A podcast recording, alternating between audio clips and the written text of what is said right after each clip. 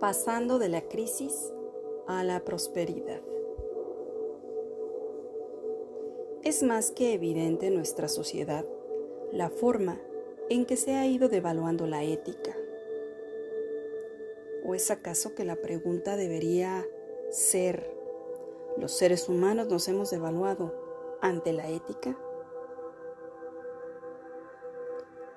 Recuerda tus valores, lo que te enseñaron, lo que crees que es correcto y actúa de acuerdo a ello. Yo soy tu amiga Annie Girón.